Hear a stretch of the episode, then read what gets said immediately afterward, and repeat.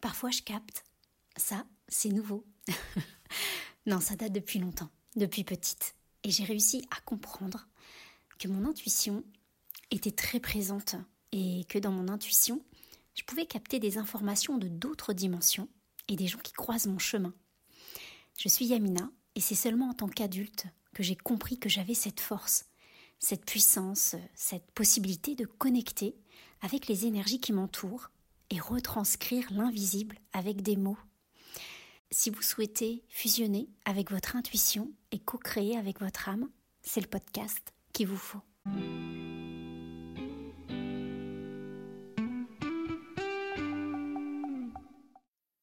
Pourquoi ça nous irrite quand quelqu'un parle de son bonheur, partage ce qu'il est en train de vivre et qu'il se passe un truc euh, Et que la personne euh, bah, qui est en face, euh, bah, on, ressent qu'on est en train de l'irriter, qu'elle a ni envie d'entendre l'histoire, ni envie d'être immergée par cette vibration euh, bah, du bonheur, en fait, tout simplement.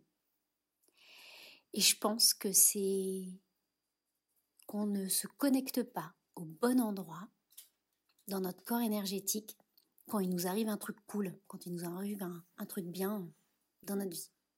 Donc au lieu d'accueillir cet amour, cette vibration, ben, on va la repousser sous, prétexte que nous, en ce moment, ça va pas, que ça part en couille, qu'on n'arrive pas à arranger le problème, on n'arrive pas à trouver de solution, on ne trouve pas le bout, on ne sait même pas comment le prendre. Eh bien, moi, je pense qu'à cet instant, on a de la chance de sentir et d'avoir l'opportunité de sentir cette vibration. Et c'est dommage parce que, en fait, on veut fuir cette personne. On veut arrêter la conversation, on va changer euh, de sujet. Mais à ce moment-là, qu'est-ce qu'on envoie comme info à nos cellules, à l'univers? On envoie le rejet, que c'est pas le bon moment d'être dans de good vibes, que c'est pas le bon moment d'être léger, ah, parce que l'heure, elle est grave, parce qu'on a des gros problèmes. Donc notre comportement renvoie l'inverse de ce qu'on souhaite. C'est arranger notre problème et être heureux. Et sentir que ça va. Et sentir qu'on a les capacités de se sortir euh, de cette merde, en fait, de ce problème. Et bien sûr, tout le monde mérite d'être heureux. C'est une évidence, c'est indiscutable. On est tous d'accord. Mais est-ce qu'on s'autorise à avoir ce bonheur chez l'autre quand nous, on traverse une expérience chamboulante Et c'est là où il y a une dissonance. Et au lieu d'être dans l'acceptation, d'accueillir, ben voilà, j'ai un problème et... je vais trouver la solution, Et si je trouve pas la solution, il y aurait quelqu'un autour de moi euh, à qui je pourrais demander. Oser aussi demander de l'aide. Oser sortir de ce problème. Oser dire aujourd'hui, bah, je vais pas bien. Et euh, ne pas avoir honte. Ne pas être gêné. Bah, que la vie, c'est des hauts et des bas, en fait. C'est une montagne. C'est des montagnes. On monte, on descend. La terre, elle n'est pas plate. je vais pas mettre tout le monde d'accord. J'en suis sûre que la Terre est pas plate, c'est une certitude, je le ressens. je ferme la parenthèse. Crois que je l'ai même pas ouverte, donc j'ouvre et je ferme la parenthèse. Ce que je veux dire, c'est que on n'accepte pas le bonheur, même quand de voir le bonheur, de le sentir quand ça ne va pas. On veut vivre nos émotions à fond, en permanence, sans qu'elles se mélangent. C'est-à-dire quand on est triste, on veut être triste, et c'est bien de l'être, c'est bien d'être en colère. Mais est-ce que les émotions peuvent se mélanger? C'est-à-dire, est-ce qu'on peut euh, être triste et puis euh, tomber sur quelqu'un qui va nous redonner le sourire Sans se dire, merde, je suis en train d'abandonner euh, ma tristesse, ma colère, mon problème. Et en fait, moi, je m'autorise pas à être, je peux pas être heureux là, parce que j'ai un problème. Mais le problème il nous empêche vraiment d'être heureux à un moment donné, à un instant T, à, à, oui, à l'instant, enfin au moment où, le bonheur se présente. Et quand je dis bonheur, c'est euh, ça peut être un sourire qu'on a échangé avec quelqu'un, c'est euh, ça peut être une conversation, ça peut être euh, juste un film qui va nous redonner, qui va nous faire oublier un instant, et puis qui va nous redonner espoir, etc. À quel moment on laisse l'espoir rentrer en fait? À quel moment? Et pourquoi ce ne serait pas tout le temps, dès le début, dès le départ du problème, dès que le problème arrive? Alors bien sûr, on va me dire, euh, mais attends, euh, il y a des échelles, il y a une échelle de 0 à 100, bah voilà, il y a des problèmes euh, qui sont plus graves que d'autres, bien sûr. Mais la gravité n'enlève pas la possibilité un jour d'être, de que ça passe, que la solution arrive, on se solutionne soi-même, on solutionne le problème. Et si on le solutionne pas, est-ce que le temps fait que ça se solutionne tout seul?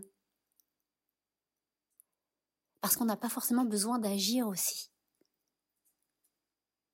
On peut aussi faire le temps, accepter que le temps fasse son travail. voilà, c'est mieux comme ça. Et le temps, c'est accepter qu'il y ait des gens qui viennent, on, est en interaction avec le monde tout le temps, tous les jours. Même si, même si souvent et parfois, et notre société fait que les gens se sentent seuls. On a l'impression d'être seuls. Mais est-ce qu'on l'est vraiment? Exemple. Je viens d'avoir un accident de voiture. Vraiment, hein, je blague pas. J'étais un feu, il y a quelqu'un qui, qui m'est rentré dedans. Là, à l'instant, il y a une heure de ça. Donc je m'arrête et tout. J'ai deux choix. Me mettre en colère, engueuler la meuf, parce que il y avait du soleil, elle avait son pare-soleil, en fait, et elle, elle, a, même pas vu le feu, en fait. Elle a pas vu que j'étais arrêtée au feu, rouge, je précise. Et du coup, au moment où le feu est repassé au vert, moi je commençais à démarrer et elle arrivait à toute vitesse. Est-ce que la meuf, quand je suis sortie de la voiture, je l'ai vue dans sa tête, j'ai vu sur son visage, pardon, qu'elle était. Euh, il y, a eu un instant de, euh, de contraction dans son corps, sur son visage, parce qu'elle savait pas à quoi s'en tenir. Elle savait pas si j'allais arriver euh, avec force, si j'allais arriver avec plus de douceur. Donc, son corps s'est crispé tout de suite, sans savoir comment j'allais moi réagir, mais avant même ça, eh ben, elle s'est fermée. Et quand je suis arrivée, je lui ai dit, OK, est-ce que ça va? Tout va bien? Est-ce que vous allez bien? Moi, ça va, j'ai rien. C'est OK. Est-ce qu'on fait un constat? Bref, après l'histoire, voilà, mais... Et je l'ai prise dans mes bras, la meuf, je lui ai dit, ça va et tout, tout va bien, on va bien, il y a rien, il y a rien. Il y a vraiment rien, avec de la... a que de la tôle, en fait, froissée. Et elle a été hyper étonnée que je fasse ce geste. Parce que pour elle, quand j'ai vu, quand j'arrivais vers elle, euh, qu'elle s'attendait à ce que je l'engueule, que je me mette en colère. Et c'est compréhensif, la personne, elle peut se mettre en colère. Mais qu'est-ce que ça aurait fait, en fait, que je me mette en colère? Ça m'aurait peut-être soulagé à l'instant T, et encore, ça m'aurait mis dans un mood pour ma journée où il, aurait fallu que je redescende de cette montagne, parce qu'il aurait fallu que je redescende euh, par toutes les étapes des émotions, et euh, que j'y pense plus, en fait. Euh, pas que j'y pense plus, mais que je redescende à un truc euh, plus léger pour euh, continuer mes activités de tous les jours. Parce que quand il nous arrive un truc, bah après c'est difficile de, retrouver sa concentration. Donc moi, sachant tout ça, dans mon inconscient, bah, ça sert à rien de passer par l'étape de la colère. Ça sert Mon curseur, je l'ai pas monté jusque la colère. Même pas, en fait. Il est resté à, à zéro en fait. J'étais pas inquiète parce que le choc était pas dingue et, je savais que c'était que de la tôle. Donc euh, voilà. Et c'est pour vous dire que c'était, enfin c'est pour dire qu'il y a cet instant-là de choix dans l'émotion en fait, et que la nana, elle avait aussi cette option-là de se aussi de rentrer en embrouille en fait et de se défendre en disant bah voilà on aurait pu discuter en, criant en fait en disant bah j'ai pas vu là, machin. Bah, voilà elle m'a expliqué bah j'avais mon pare-soleil j'ai pas fait attention il y avait beaucoup de soleil. Et oui j'ai eu de la chance il y, avait du soleil ce matin. Voilà, c'était juste pour vous dire qu'on a le choix d'accepter ou pas cette vibration, même si ça va pas dans nos vies. Et l'accepter, ça veut pas dire qu'on minimise le problème que nous avons ou qu'on traverse en fait en ce moment. Mais c'est accepter que cette vibration, elle re-rentre dans ma vie, elle re-rentre dans notre vie. À cet instant, la vie, elle nous le présente. Ça veut dire que c'est possible, ça va revenir, que c'est là. J'ai le droit de ne pas l'accepter, et la vie fera que, à chaque instant, elle nous renverra cette vibration parce que les cycles vont et viennent. C'est la vie, en fait. Donc c'est une obligation. Alors c'est peut-être, vous allez me dire, c'est peut-être une croyance.